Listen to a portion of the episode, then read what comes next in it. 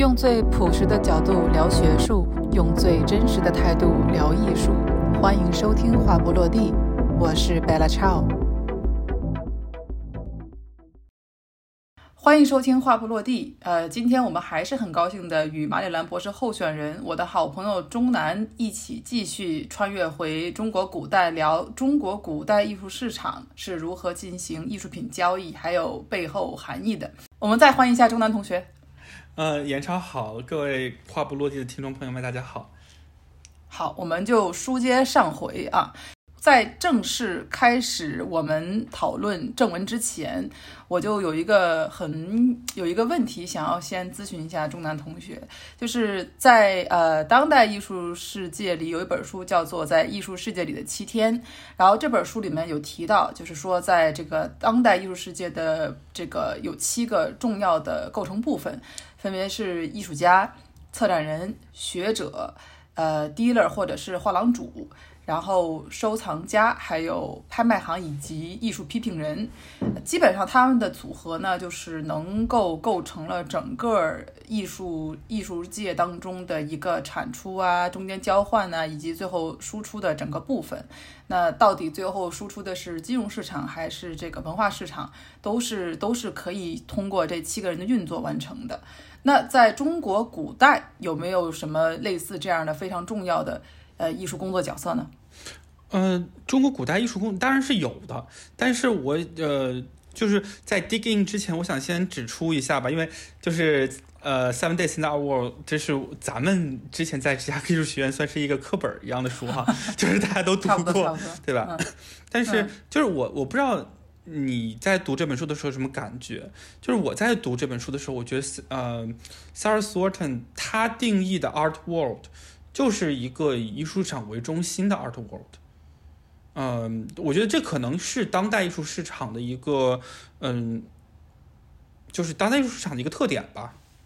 但是我觉得这也要去想我们去怎么我们怎么定义 art world。就像在古代。就是古代艺术，就是我们 ancient Chinese art world，这个 art world 它是不是以艺术市场为中心的？我觉得这一点是可以讨论的事情。所以，我们就是我们的很对对对，所以我们就我觉得，我个人觉得，我们可以看到 Sarah Thornton 在写他的这本书的时候，他最终关心的还是一幅画它值多少钱，就是这是最他最终关心的事情。嗯，我先跟大家简单科普一下，就是《艺术世界里七天》这本书，它就是这个呃，这个作者他就是通过在艺术世界里七天，也就是一个礼拜，然后他就是完，就是每每等于说每一个地儿待一天，然后给大家串一串，说啊每一个这个艺术家是平时工作什么样啊，然后拍卖是什么样这样子。然后确实，中南同学说的对，呃，这本书我其实一开始看的很早了，应该是一四年、一五年左右申请研究生的时候看的。然后他其实一是他这本书非常的口语化，二呢是你可以看得出他的选择其实确实是中南同学说的对的，就是以这个市场为主。因为哪怕是他选的艺术家，他选的是村上龙这种，一看就是非常非常直接，就是在呃在呃这个市场价值方面已经是很高很高这样的。呃，至于中国古代，嗯，但是。之前咱们聊到上期这个呃历代名画录，还有这个画品的时候，历代名画录它它不是最后结尾就是说觉得艺术品最后还是要通过输入到这个呃市场才能够完成它这个使命的价值吗？对，不呃，严超，我上次就已经呃非常明就是呃澄清过这一点了，这个是我的一个，这个是我对于历代名画记的一个对对对一个研究的一个想法。啊，对，然后 就是不要你你你看待《历画名画界》，我觉得不要太受我那两篇论文的影响，那只是我一个无名小辈的一个呃一个非常不值得一提的想法吧。呃，就是我觉得要更加，我觉得要更加的去去呃去怎么说观察中国古代的艺术世界，不是艺术场，中国古代艺术世界。我觉得可能我们要摒弃很多我们现代人的一些偏见，啊，比如说我们现在对我们现在就觉得，呃，像我们在美术馆里面看到很多梵高、莫奈，所以然后我们就理所应当的觉得梵高、莫奈肯定是值很多钱，对吧？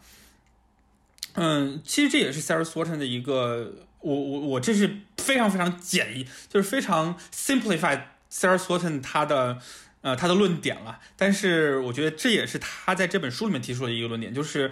艺术现在的 art world 艺术世界，它是围绕着是以艺术市场为中心的，就是无论它里面什么样的角色的扮演，就是有很多很多。的人，比如说像有艺术家、有策展人、有学者、有 dealer、有收藏家、有拍卖行，然后还有艺术批评家，就是他们所有的工作都是为了去让这个市场运作起来。呃，然后我觉得他，我不知道你读的时候有没有这种感觉。其实我觉得，嗯，他其实也也挺 controversial 的，就是他可能会觉得 museum 也是为艺术市场呃运作。而成立的一个机构。其实我没有把他的书当做一个特别，就是会 refer 到我的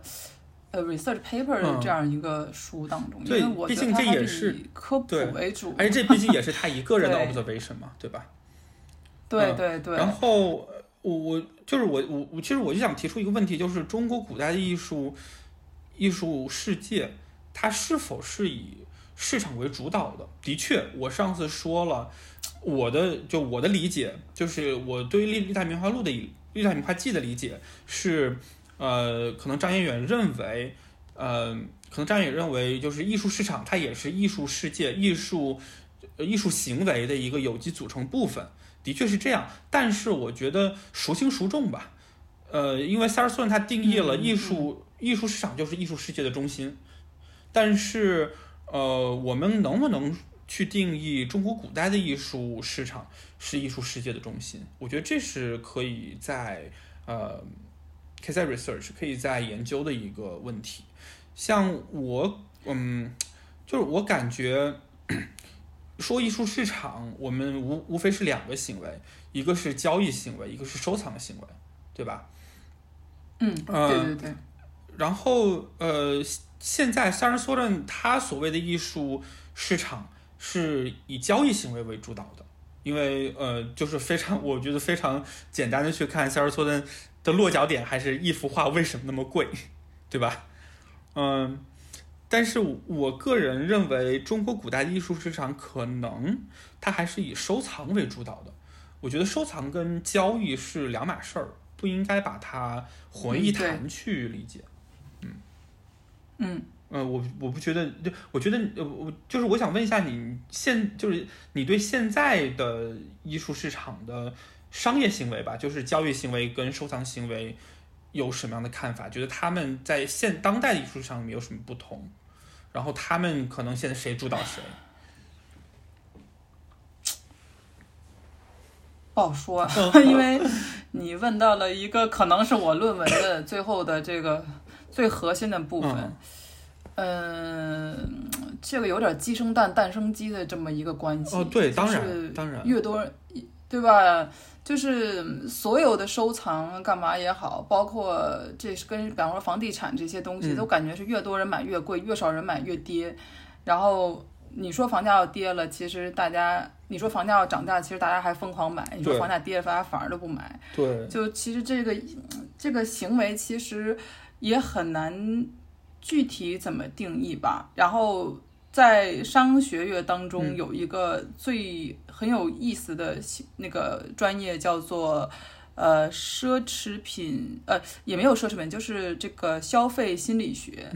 然后每一个大学几乎都有这个，因为那个时候我在想要加一个三导师的话，我这个研究艺术品收藏是不是应该跟消费心理学就是挂钩？嗯。然后结果找了半天，发现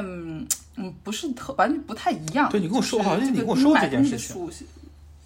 对对对，我所以当时后来我就没有找这个，没有找到对我论文感兴趣的三导师，好或者是呃有感兴趣的，但是这个呃他不愿意，他就是他学生已经够多了，所以他不愿意就是。再多多加一个变成我的 reader 什么之类的，反正就是就是过程有点曲折吧。所以我也很就是所以说很多人就有些人听到我在呃美术史这个学院里头研究艺术市场，他们都会有一种这是为什么是这么组合的一个感觉。所以我也一直要把我的行为从市场投资的这个。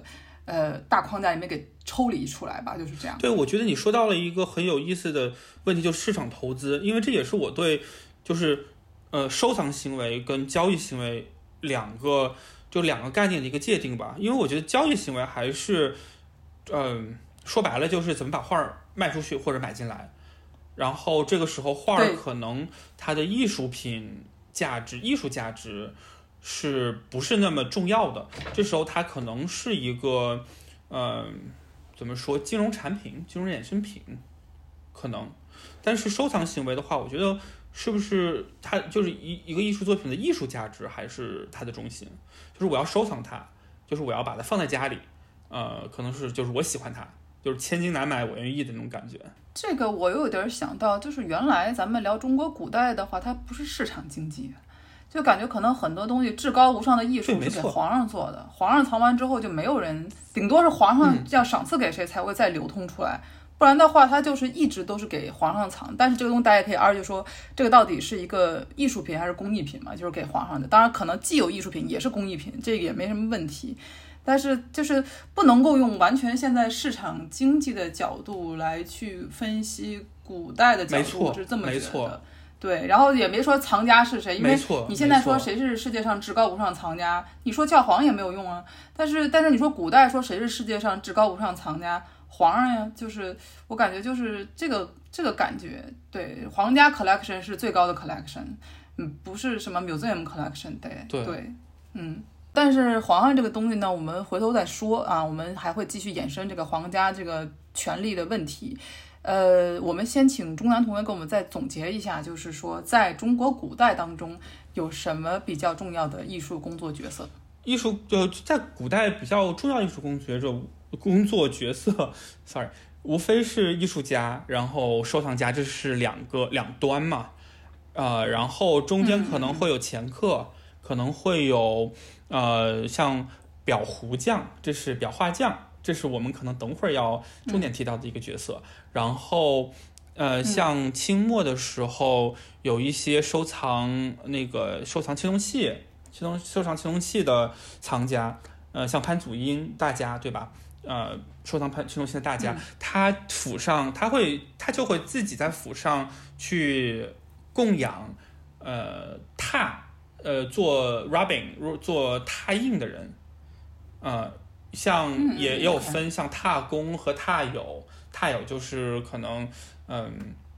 地位稍微高一些的吧，可以跟他可以呃像师傅一样的吧。然后像拓工，然后这些这些人会帮助呃会帮助呃收藏收像青铜器收藏收藏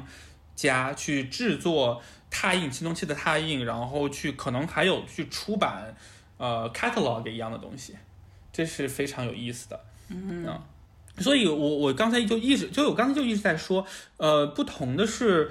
我们可以看到中国古，就是中国古代，它呃围绕艺术品，就是围绕艺术品的各种角色，它主要的是围绕艺术品本身，它不是围绕着艺术品的买卖行为。嗯，对，嗯，对，没有什么附加价值哈，它不是用来拔高价值的感觉，好像是哈。感觉，而且，但是我觉得现在好像有点淡化。就是现在你跟我说谁是世界上比较著名的艺术评论人，好像随着自媒体的发展，这个角色也确实慢慢的开始，呃，淡化了一些吧。哎，我觉得这个是后现代没有办法，就是去中心化，对吧？这没有办法。哎，对对对，好，那干脆我们现在就请钟南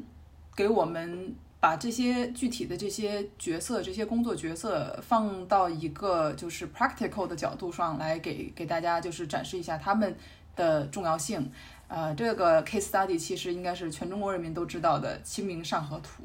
我们就现在有请啊，钟南先生来给大家来给大家 elaborate。对，Go。呃，是这样的，就是呃，我觉得清就是《清明上河图》这个 case study，我是一直很想分享给你的，分享给严超你的，因为呃，我在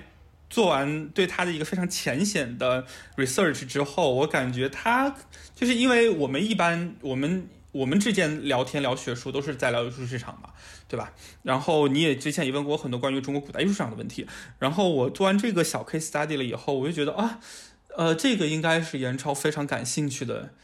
嗯，感兴趣的一件事情。嗯，这个《清明上河图》当然是全中国人民都喜闻乐见的啊。但是我觉得可能不是所有人都知道，它有一段血淋淋的收藏史，发生在明末，大概嘉靖皇帝的时候。呃，然后嘉靖帝嘛，我们也都是知道的，他对大奸臣，呃，严嵩、严世蕃父子有这种迷之喜爱与迷之信任。嗯。所以朝，但是朝堂之上肯定是有看不惯严嵩、严世蕃父子这种苟且行为的人在的，其中就有王叔。呃，王叔是后来我们知道，呃，非常有名的历史学家王世贞的父亲。然后王叔他是一个文人士大夫出身的将领，军事将领。呃，当时也是战功赫赫，南御呃南御倭寇，然后北抗蒙古。嗯，但是作为这个作为一个文人士大夫，呃，我觉得他肯定是有道德洁癖，所以是肯定是看不惯严嵩、严世蕃父子的，所以朝堂之上肯定是都有对抗。但是后来呢，我们也都知道，呃，在嘉靖时期你是不可能对方对抗得过严严嵩、严世蕃父子的嘛，呃，所以呃后来。可能出于很多政治因素的考虑，这个王叔就想缓和他自己与呃严嵩、严世蕃父子的关系，他就想到了一个主意，就是进献艺术品，呃著名的艺术品，然后他就把目光放在了当时已经在社会上比较有名的《清明上河图》上，呃，因为我们知道严嵩、严世蕃父子也是，呃，虽然他们是奸臣，但是他们呃绝对是。非常有资格的艺术收藏家、艺术鉴和艺术鉴赏家，比如说像呃非常有名的怀素和尚的这个自叙帖，现在收藏在台北故宫博物院，也曾经是严嵩、严世蕃父子府上的呃藏品。呃，这个王叔呢，他就呃对于这件事，对于这件事具体的记载，可能不同的文献有不同的说法，但是大概就是。但是都有，就是就是不同的文献都出现了一个不约而同的出现了一个非常重要的人物，就是一位姓汤的裱糊匠，就是裱画匠。呃，有的说是这个王叔请这个姓汤的裱画匠去求这个《清明上河图》，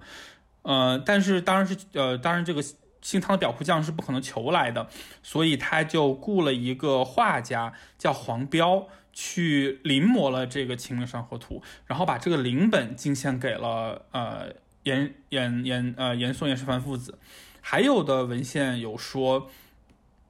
还有的呃记载是有说，呃是王叔呃王叔求来了一幅假的。呃，这个《清明上河图》可能也是从画家黄彪这里求来的一幅假的《清明上河图》，然后把这个上《清明上河图》进献给了严嵩、严世蕃父子，然后严嵩、严世蕃父子请这个姓汤的裱糊匠来，嗯，来，呃，呃，就是呃裱裱画的时候，这个姓汤的裱糊匠就发现这个《清明上河图》是假的，是伪品。所以就告诉了严嵩、严世蕃父子。最后呢，严嵩、严世蕃父子当时很生气，所以就呃，把这个王叔迫害致死了。就是结果是一样的，但是我们可以看见，这个裱糊匠在这个故事里面扮演了一个极其重要的角色，对吧？就是鉴赏家。我们可以说他是鉴赏家，就是他是呃。像我们一般来说鉴定一个东西、一个艺术品真伪，我们现在应该是学者来做这件事情，对吗？对。如果放在那个 Seven Days，至少专至少专业的人吧，也专家，至少专家不一定学者。对对对，嗯。但是呃，就是有一定话语权的人去对呃对吧？有一定话语权的人去说这个东西是真的还是假的。但是我们可以看到，在这个在这个故事里面，基本上是最没有话语权的一个人。去定了这个这个作品的真假。我觉得这件事，但这个庄宝匠是应该是本身就是以业内小有名气的。但是无论他对，嗯，也可以这么说。但是无论是无论怎样，我们可以看到这个故事里面，无论是严嵩、严世蕃父子，还是王叔，呃，更可能是那个制作赝品的那个画家，他们可能都要比这个都要比这个呃表糊匠的地位要高。可能都要比这个表糊匠更有社会话语权，您懂我的意思吗？这个让我有点想起来，就是几年前吧，我们家住在就是嗯某还还不错的小区的时候，结果我们在后面有一栋就有一堆那种联排别墅，然后发发大水了，然后结果就把我们其中有一个比较比较豪宅的一个那个人他们家一楼的地下室的那个地木地板都给泡了。泡了之后呢，等于说地板就要扒开重新换，然后重新换之后呢，他就把把木板放在中间，然后那个木头的颜色呢，我是从来没有见过那个色儿的地板的，然后我就去摸说哇是什么地板，然后后来那个这个装修的人说哎这地板这个木地板不咋地。后来我妈就跟我说说，哎呀，她不懂，因为这个地板是专门她铺的，是好像是哪儿哪儿进口的，它地板是有弹性的，因为她女儿要跟底下练芭蕾，所以她不能够完全用实不实木这个标准来判断这个地板到底贵不贵这样子，所以就，嗯，就感觉就是一个装修的判断这个地板的质量和到到底是应该听一个装修的来判断这个地板的质量，还是应该通过练舞老师来判断这个地板的质量，就是我也没有看不起装修工人的意思啊。但但就是让我想到了，呃，不能说喧宾夺主吧，但是就是有点这个，呃，本本末本末倒置，是不是也不太合适？反正就是一个这个有点意思，就是就是我们会以为说，哦，这个大哥应该摸了上上百块、上万块木地板了，他应该很有很有理解，但他摸的再多这地板，他也没有从来没有摸，可能没有摸过这个练武教室的这种进口的木地板，所以就有点 amazing，对。我不知道这故事有没有相关啊？没相关我就给剪掉。我觉得这个故事非常相关，他因为对，因为你看你家的这个就不是你家的，就是这个地板。我邻居，我邻居，对你邻居，对你邻居的你邻居家的这个地板，我们想知道它是不是真，就是是是怎样一块地板，是是没有任何。是没有任何经济因素掺扯牵扯其中的，就我觉得你邻居也不会想把这个地地板撬出来卖掉吧？如果是好木头的话，它是为了就是就这个地板是为了它它是有功能性的，它是为了呃女儿练芭蕾是吧？给他女儿对练芭蕾嘛，它就是要有弹性，可以保护脚啊怎么着？反正因为咱是这个肢体非常不协调，我也不太清楚这个舞界的这些到底具体的专业是什么哈。对，但是它是有具体用处用途的。对吧？嗯嗯，我觉得这个具体用途可以等价于一个艺术品的艺术价值，不是它的经济价值，是它本身的艺术价值。就是这让我想到另外一件事情，就是嗯那个前前也是前几年闹得很沸沸扬扬的那个呃达芬奇的救世主这幅画。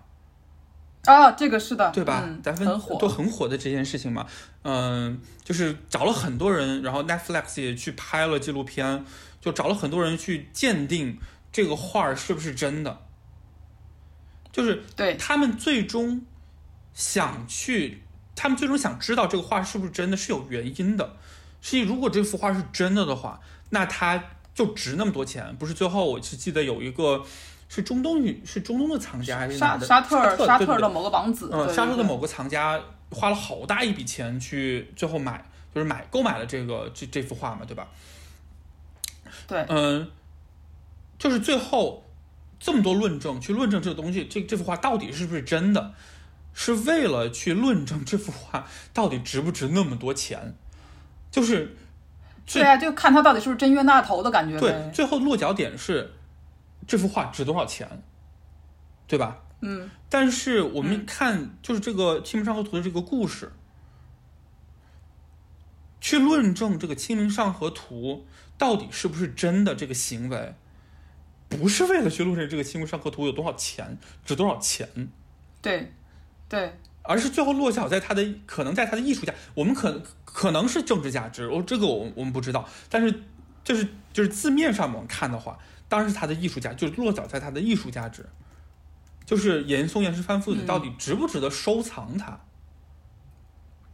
对吧？嗯。嗯嗯，所以就像就像在那个呃达芬奇的那个呃救世主的那救世主的那幅画的那个 case study 里面，那个故事里面，因为它是真的，所以它值这么多钱，所以我需要很多很有很很专业的人，就是很就也不叫专业吧，就很多呃 authoritative voice 权威，权威的声音对嗯权威的声音去给他背书。我觉得就算我觉得他们这么说完之后，也只是证明说当下它不是假的，没错，可能过一百年之后再发现它是假的呀。对，就是他们其实其实他们对于这个作品的真伪并不是非常的关心，就他们关心的是这幅这幅画值不值这么多钱。但是我觉得严嵩严世蕃父子最终关心的是他到底是不是真的这件事儿，这件事儿本身。所以一个装裱匠，我们可以说这个为什么是装裱匠？装裱匠想他就像就像那个铺地板的那个工人师傅一样，装裱匠他装过那么多幅画，他肯定有一个呃 special eyes，就是嗯。他、就是他去判断这幅画是真的假的，不是一个权威的因素，不是他是 authoritative voice，而是因为他他的 experience，他，experience，他对他可能没，他可能不是一个在就是这个呃《清明上河图》这个故事里面，他可能不是最有社会地位的人，但是他可能是呃在嗯在 professional area professional field 里面，呃最可能是最有发言权的一个人，对吧？但是严嵩严世蕃父子没想过再问问别人这玩意儿是不是真的吗？就听一方意见嘛。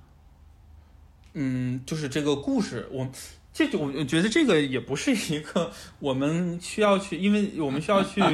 呃，不是，我觉得这可能不是我们一个需要去关注的重点吧。呃，哦我们对，就因为首先这个故事是记录在笔记小说里面的，就是它的啊，真正的那个有待考究。对真伪可能有待考究，但是我们可以从这个故事里面看到当时人们对于这种艺术品鉴定跟艺术品收藏的一个态度。可能严世蕃、严嵩、严世蕃父子也去咨询了其他人，但是写这个故事的人未必觉得严嵩、严世蕃父子咨询的那些其他人是重要的。可能写这个故事的人，因为写这个故事的人是跟他们呃生活在同时代的人嘛，对吧？这个嗯写这个故事的人可能觉得表糊匠这个角色是最重要的。为什么？还还是说这个严嵩严世蕃父子就是以这个人作为一个由头，然后把底下那人给办了？也有可能，这是这这就是其他我们呃我们可以 elaborate 呃我们可以呃进行自行解读的空间了。但是我的意思就是说，就故事论故事，如果我们要用这个故事来左来呃管中窥豹，看一看古代中国艺术场的一个呃一个行为模式的话，啊、我觉得这是一个思路。那古代的鉴赏家专门有谁呢？那像古代鉴赏家，他们鉴他们他们他们不去，我觉得更多的就是我个人感觉啊，更多的他们的工作不是去鉴赏一个东西的真伪。你比如说像，嗯呃，你比如说像我们上上一次提到的这个张彦远，他就是一个鉴赏家呀。哦，他没有鉴赏艺术性，而不是鉴赏这个价值性。没错，然后比较另外有可能有一些比较呃比较重要的呃，我想一想，那个呃袁昂对袁昂南嗯。南梁的袁昂，他写了中国呃应该是中国第一篇呃书法书法评论，然后他其中嗯嗯。评论，你看他其他看这个书法评论，呃，他其中评论的王羲之、王献之父子，然后还有加杨新，杨新是王献之的，是杨王献之的外甥吧？啊，嗯呃，就是书法家三个书法家了。然后你去看他的评价，这三个人，他最喜就可以看出他最喜欢王王羲之，他觉得王献之呃美而不足，然后他觉得杨欣就是挂羊头卖狗肉，嗯，对他，你看我们可以看到，呃，像就是其他还有张怀灌的书姑，然后。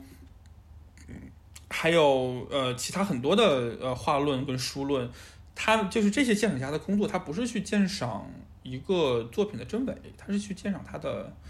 艺术价值，对，因为它不是以市场为中心的一个艺术艺术世界。我觉得这是解释的方式之一，就是我可以这样感解释。你现在感觉你问我这个这个这个就是中国古代这个形象到底有谁？我感觉有点像每次去当铺的时候，哎，掌柜的就是一人身兼多职，从这个钟表到字画到一切，他都能够判断真伪之后，然后也不知道他的行业这个基准是什么，也可能是以铁的重量来算的吧，就是来算算这东西多少钱。这这可能是真的是这样子的，可能他真的是这样子的。对他就是感觉这玩意儿沉不沉哦，真金的感觉实心的还挺重的，然后这种，然后他不会考究说它真伪什么东西，它不它是其次的，最重要是回头能不能把这玩意儿再卖出去，再再赚一笔钱，他不是想说是这个一个拔高的一个价值，我感觉，嗯，而且就是说说实话，因为我们现在说到明代了嘛，嗯。就是现在我们说到明代了嘛，明代其实也是，就是特别是明末、明后期，也是一个呃赝品，就是嗯怎么说，赝品文化盛赝品，对仿品文化、赝品文化盛行的一个时期。其实我们可以看得出来，呃，一个东西的真伪，它是被讨论的。然后，但是我们也可以看得出来，一个东西的真伪。可能它的意义在于，在于物质性大于它的怎么说？大于它的历史性。就像我们都知道嘛，对，我们都知道嘛。呃，朱朗他给文征明代笔这件事情已经不是什么，就是不是什么秘密了。但是朱朗的话，就是给文征明代笔的那些话，就是也。也卖的很高价哦，也很贵哦。那那我觉得这就是 artist studio 吧，就是这个谁谁在他工作室，然后替他这个。不不，artist studio 它是这它是一个呃说说实话，它是一个西方舶来的概念，它是伦勃朗那一套。呃，我们是这么理解它的，就是嗯，你像伦勃可能就每幅画画两笔，但是他 studio 里面生产出来的画都他都签上名。其实这个在宋徽就宋徽宗也是这样子的嘛。对吧？他有一个画院，然后最后他他觉得好的话，他自己签上名。到那个东西是不是宋徽宗自己画的，也待考证。嗯，但是就是代笔，然后像万历以后，呃，有一个东西不知道你听说过没有，叫苏州片。好像知道。苏州对，苏州片就是赝品，但是但它是质量好的赝品。对，它是质量好的赝品，它是。有很，他我我可以说有其中的有一些作品是很有很高艺术价值的作品，然后这个也是半，就是为什么会有这种，就是为什么会有这种赝品文化产生？我觉得也是因为物质，呃，就是明代的物质文化到达了一定的高峰，然后资本主义我们都知道那时候是叫什么资本主义萌芽，对吧？我们高中都背过，然后呃，商品文化。商业文化或者商品文化也是发展到了一定的高度，像我记得，嗯，我记得之前你也是你做的一个节目，跟另外一个画廊主，画廊不是画廊主，就是画廊的呃呃工作人员聊，director 呃的一个对谈，然后那个 director 就呃呃我我也是你，我也是你你你节目的听众啊，就是那个 director 就 那个 director 就提到了一个概念，就是。供需关系，然后我就应该是那个若琳提的，是不是？应该是，他就提到了一个呃供需关系。然后我听这个的时候，我就呃，我有其实我有一个反应，就是艺术品怎么有怎么怎么去定义它的供需关系？我能够理解，就是一幅画有人想买，一幅画可能就是像梵高，谁都想买，对吧？我能理解这个，但是梵高画就那么多。对吧？这个，嗯，这个反映的这个东西叫不叫供需关系？我们能不能管它叫供需关系？因为它就是有人买不着，嗯，而且而且物艺术品它本身就是没有没有实际没有实际用途的一个东西，对吧？我咱们这个话题先先 hold hold hold 对住先放一放先放一放这个对，我们先继对对对对对续来深入。就是刚刚这个《清明上河图》这个 case study 个案的这个例子，其实可以就是一个典型的一个算是雅贿行为，对不对？嗯，嗯，是吧？可我觉得可以这么说。你像就王叔去呃贿赂严世，可以说有王叔去贿赂这个严嵩严世蕃父子嘛，对吧？他还是有目的性的嘛，就是这个东西不是说纯粹是纯粹是就是讨好，他是很明确的通过这个东西交换交换，就是不是卖钱，他是想交换更高的权利、更高的对其他的利益之类的。对，对，那到底雅惠的历史是什么？就是它到底是什么让它发展的最猖獗？然后我皇上是不是就皇上又回来了个东西有 对皇上，我还是因为我觉得皇上算是一个很很很怎么说啊？就是再再补充一句，就是说，因为我现在在英国嘛，然后英国就是一个君主还是有皇上的家地方。我们还是有皇上的。前几天皇上登基，然后还得这个延误事儿，我就还是觉得这又又开学之前，我还在重温《甄嬛传》《甄嬛传》，让我说天呐，我来买就是我这个大清怎么回事儿，就是这样子。但是我就觉得就是在英国这边，就是它的皇权、它的政治和它的法律这三个是分开的。然后我就觉得，就是皇上他代表一个，就是对对，在英国这边来说，就是政治家是。就是一个 job，就是他来了，他可以 fire 掉这样的。而皇上这种东西，他就是有点像这个不算宗教吧，或者是神这种，他就是一个呃一直在那儿，他生下来就是要当政治这些人的。当然，虽然说英国现在比较以这个礼仪为主了，或者是传统这样，然后法律啊、军队这些就是代表另外一个东西，所以他们三个有点像三权鼎立的一个概念。所以我对皇上这个皇上这个 title 就很觉得。又熟悉，就是又古代又现代的感觉，我不知道懂不懂，因为我有的时候在那时候住在伦敦的时候，我还经常看到这个遛御马啊，御马就是在给皇上表演御马，这东西咱们只看过这个这个叫什么游行，就是这个这个叫那十一那个叫什么来着，就是要阅兵，只见过阅兵，对，但是你很少看到这个六御马，是不是提前对马这个 practice 是什么样？我觉得还挺酷的，就是，对对对，然后就就就就很 deja vu 看这个东西。对，anyway，就是皇上他知不知道？因为皇上在中国古代，我感觉法法律就是皇上，皇上就是法律嘛，这皇上说了算。所以就皇上知不知道这个行为？然后感觉皇上可以凌驾于法律，甚至是这样。然后对，然后甚至咱们上次提到这个《历代名画记》，他提到了雅惠这个行为，他就明确提到。那我就很好奇，就是雅惠这个东西到明清甚至到民国之后，它又是怎么延续的呢？其实雅惠，嗯，就是首先这件事儿，呃，我们呃也是以我们现在人的眼光去看的，对对吧？呃，对吧？然后 雅惠也怎么说？就无论，但是有一个 objectively speaking，就是。雅惠无论是现代还是古代，它都是在一个灰色地带，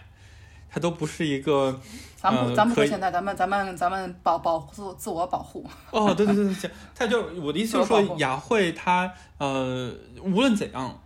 无论社会是怎么样的，它都是处在一个灰色地带的一个行为，对吧？嗯。然后去专门记述它的，去专门记述它的文字，肯定不会是。明确的告诉你，哦，这个东西叫雅惠，然后雅惠是什么什么样的，对吧？嗯。然后呃，更多的学者是从呃字句，是从可能有笔记啊，可能有小说字句之间去寻找呃雅惠的一些踪迹。就比如说像呃你们英国的老师 Crack 呃 Crackliness，他就有一个非常呃怎么说非常。呃呃，非常 famous，非常著名的这个，在非常著名的一个研究，就是在文征明的书信里面，他找到了“人事”这两个字出现了两次，然后呃，具体我可能忘了，但是其中有一次是，呃，他父亲去世了，然后呃，有朋友过来吊丧，然后文征明就用他自己的作品去呃去像感谢去像感谢品一样吧，慰慰问品一样去感谢这些前来吊丧的友人，这就是他人事其中之一。然后我们要怎么去理解这个人事？就是人事，就是无无非是人情世故嘛。然后人情世故它的价值是什么？人情世故它的价值是政治价值，对吧？对，对，这个时候，呃，艺术品等量的就不是经济价值了。像现在我们去买卖艺术品，我们去呃，可能艺术，我们说一个艺术品值多少多少钱，这是体现的艺术品的。经济价值，它是等量的经济价值，我们用经济价值去换算。但是在呃雅慧这个呃这个 realm 里面，这个范范畴里面，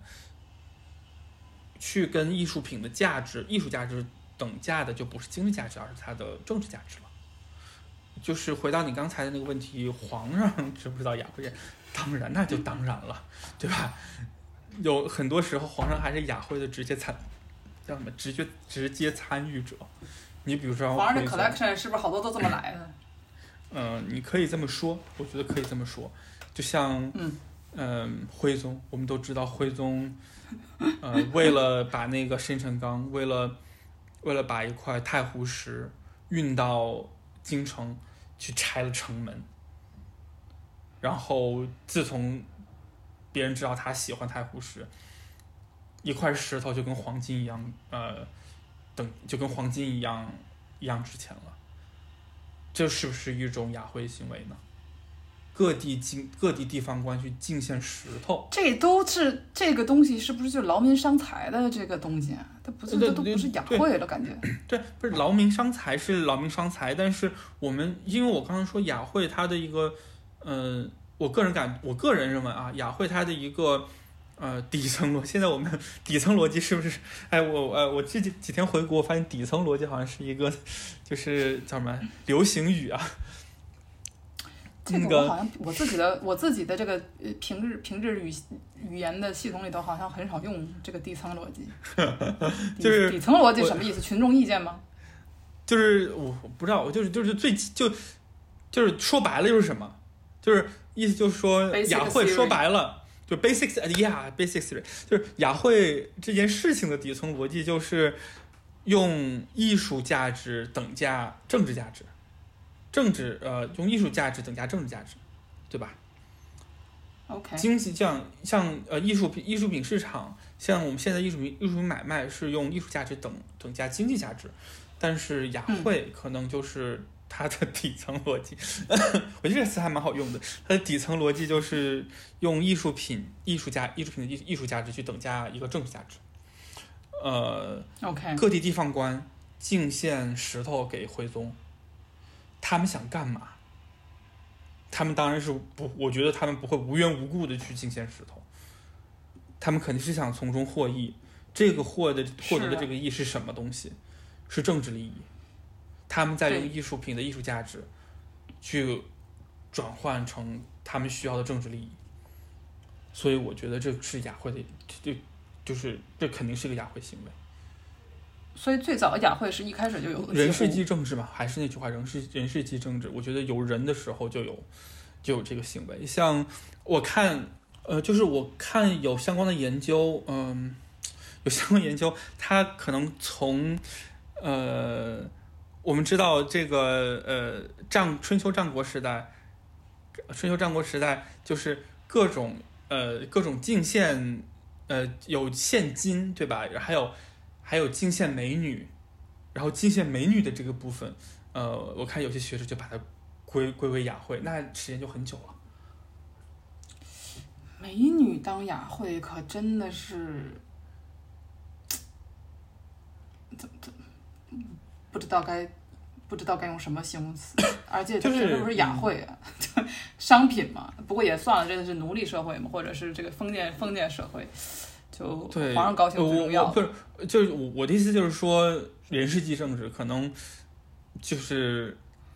艺术品，咱们也不知道艺术就咱们也不知道艺术品、艺术是从何而来。马克思都争论这件事情，又争论那么久，对吧？那就就不要说我们了，我们本身就不知道艺术这个事情是从何发展而来的。那雅慧这件事情，我觉得肯定是有人了，有艺术了，那就有雅慧了。有人了，有艺术了，有阶级了，就有雅慧了。对，嗯，嗯，那他在明清的时候，他是不是也会跟政治的，就是经济的一个好坏有关的？就比方说，到底是经济好的时候雅慧猖獗，还是在比方说清末的时候，这个大清已经快不行了，然后列强都打进来了，哎，他就是这个雅慧就是更加的猖獗呢？呃，我，嗯，我个人感觉是一直都很猖獗，但是可能猖獗有猖獗的呃角度，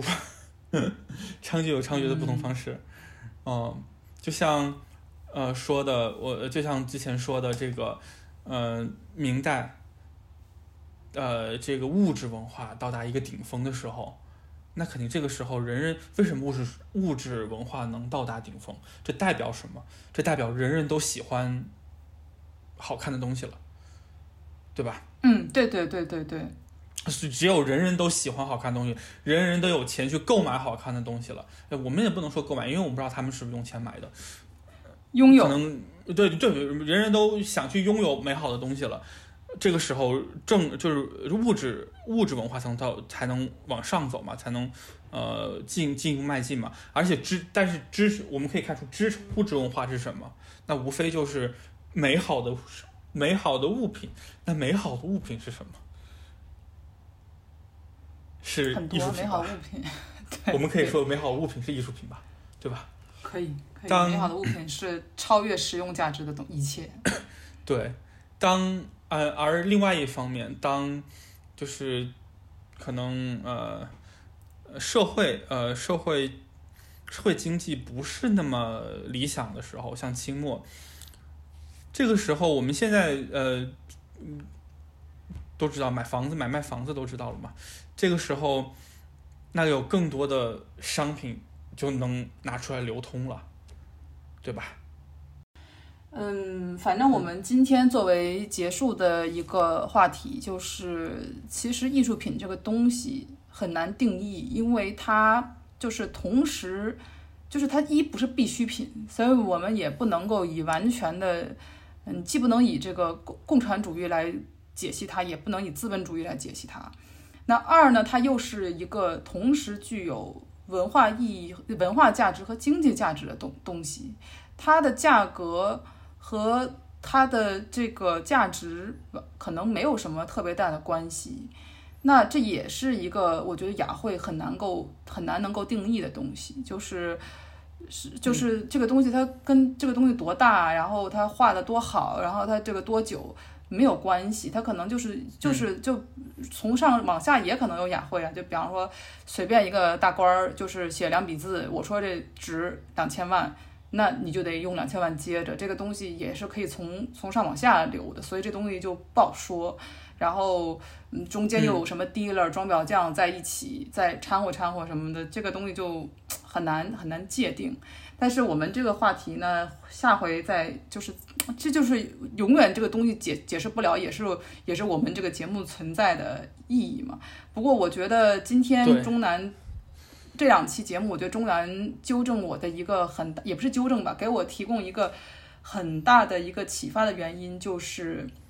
中国的收藏，在中国古代的收藏体系和当代的收藏体系，它完全是出于两种目的，然后它也对收藏这样的价值有有很大的有很大的区别。嗯嗯，说实话，我自己觉得啊，就是在中国当代藏家、中国当代艺术市场收藏这个部分，很多人的想法还是嗯有点儿落后的吧。就是我觉得对于我来说，我来理解的话，收藏这个价值，它收和藏是一样重要的。呃，基本上外国的美术馆嘛，呃，它展出的东西可能只是它整个收藏的百分之三十，它可能有还有百分之七十你都没有见到。然后呢，如果它是公共美术馆的话，你可以去网上，呃，就是网上它会有，它就它的 collection 里面它会就是写出来，然后你可以跟他提前预约说要看这个作品，它是可以做到这样的。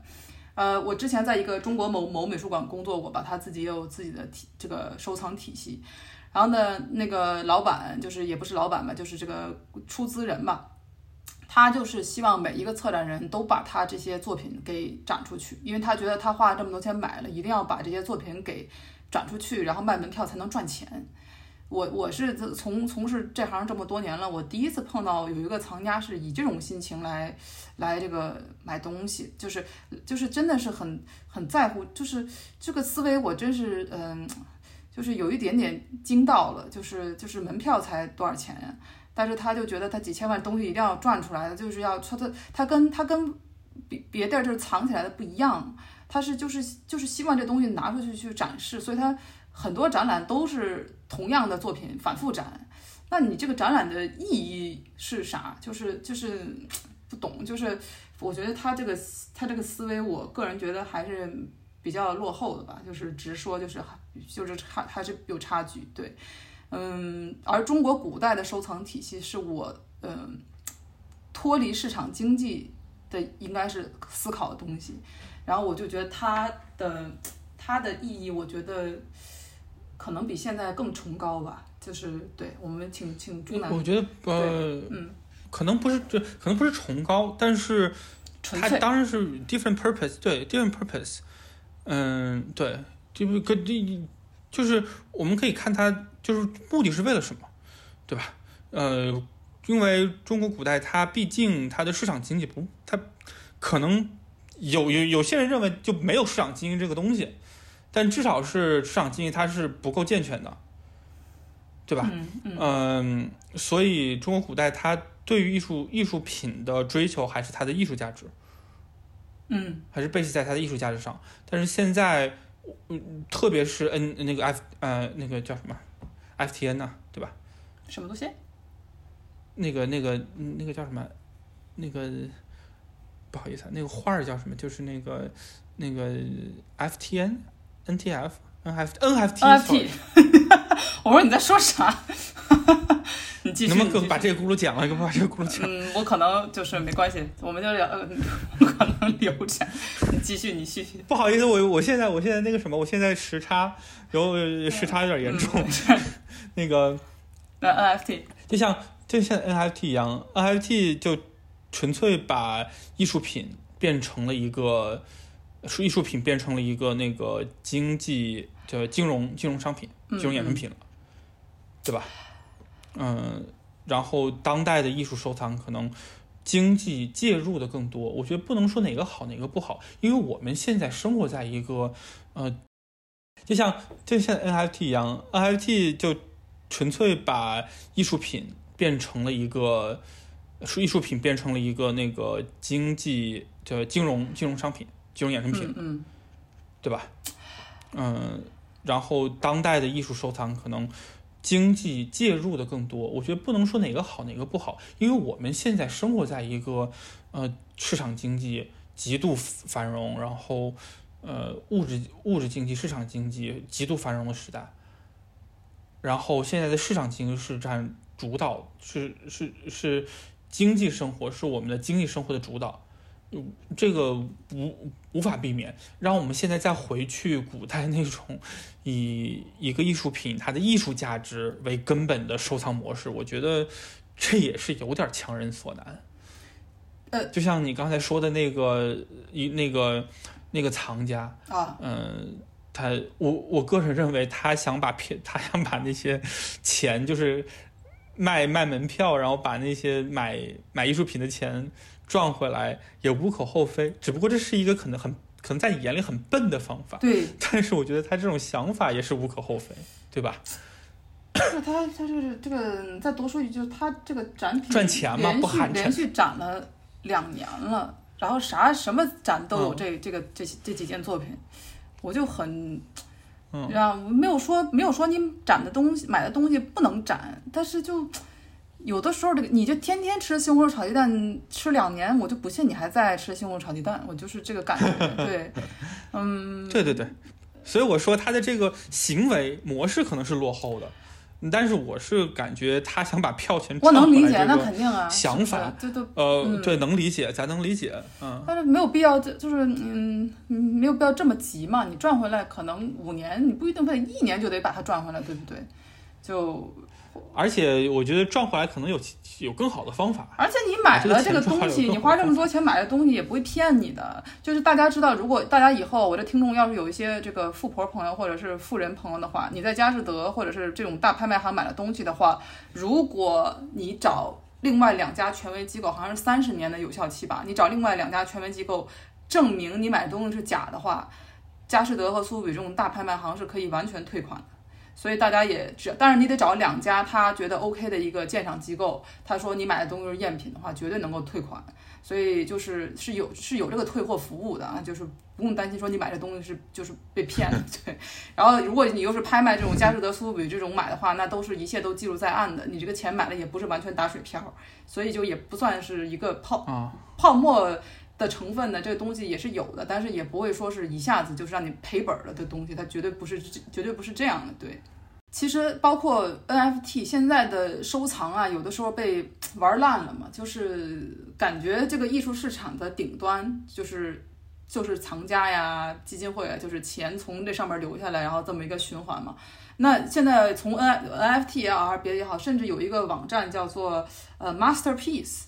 他等于说是，比方说，呃，把这个蒙娜丽莎，或者是随便找一个这种很大的这种呃大的一个大师的作品，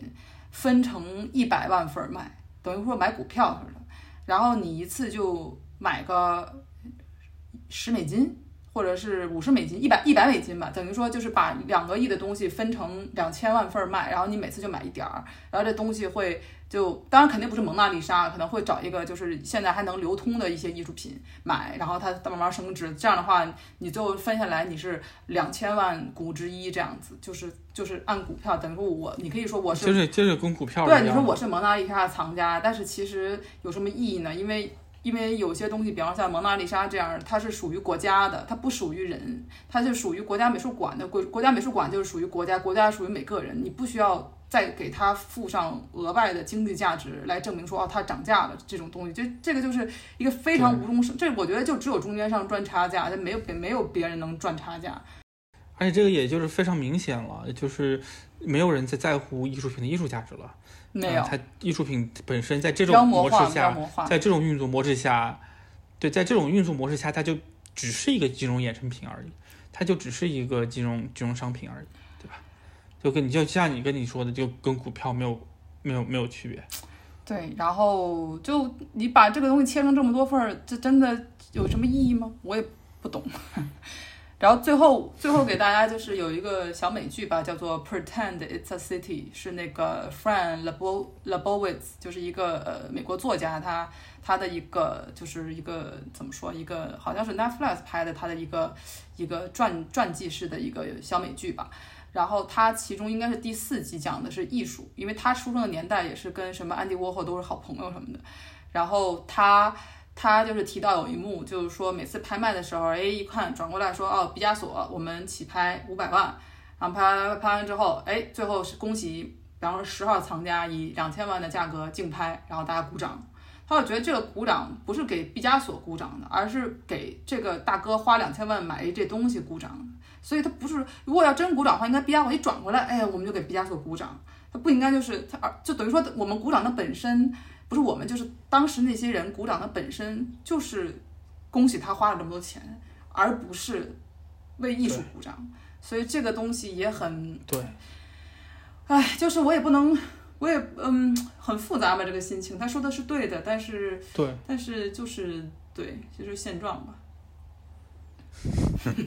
我们我们下一期聊聊聊聊这个呃，来到八国联军之一的英国，看看看看，就是大家可以就是嗯，下一期我们就是三请中南为大家讲，就是我我保证中南目前就先讲这三期哈，我知道大家也很喜欢他，但是咱们也得换到当代的 口味对对对对啊对，对，嗯，而且对，也也也感谢严超邀请嗯，我。然后中南大家能听出来他已经回到国内了，他是湖湖北人，然后你能感觉出来他回国之后语速是在美国的二倍速，所以 对，好，我们下一期就尽快更新。那再次感谢钟南，我们下期见。再见，谢谢严昭，再见。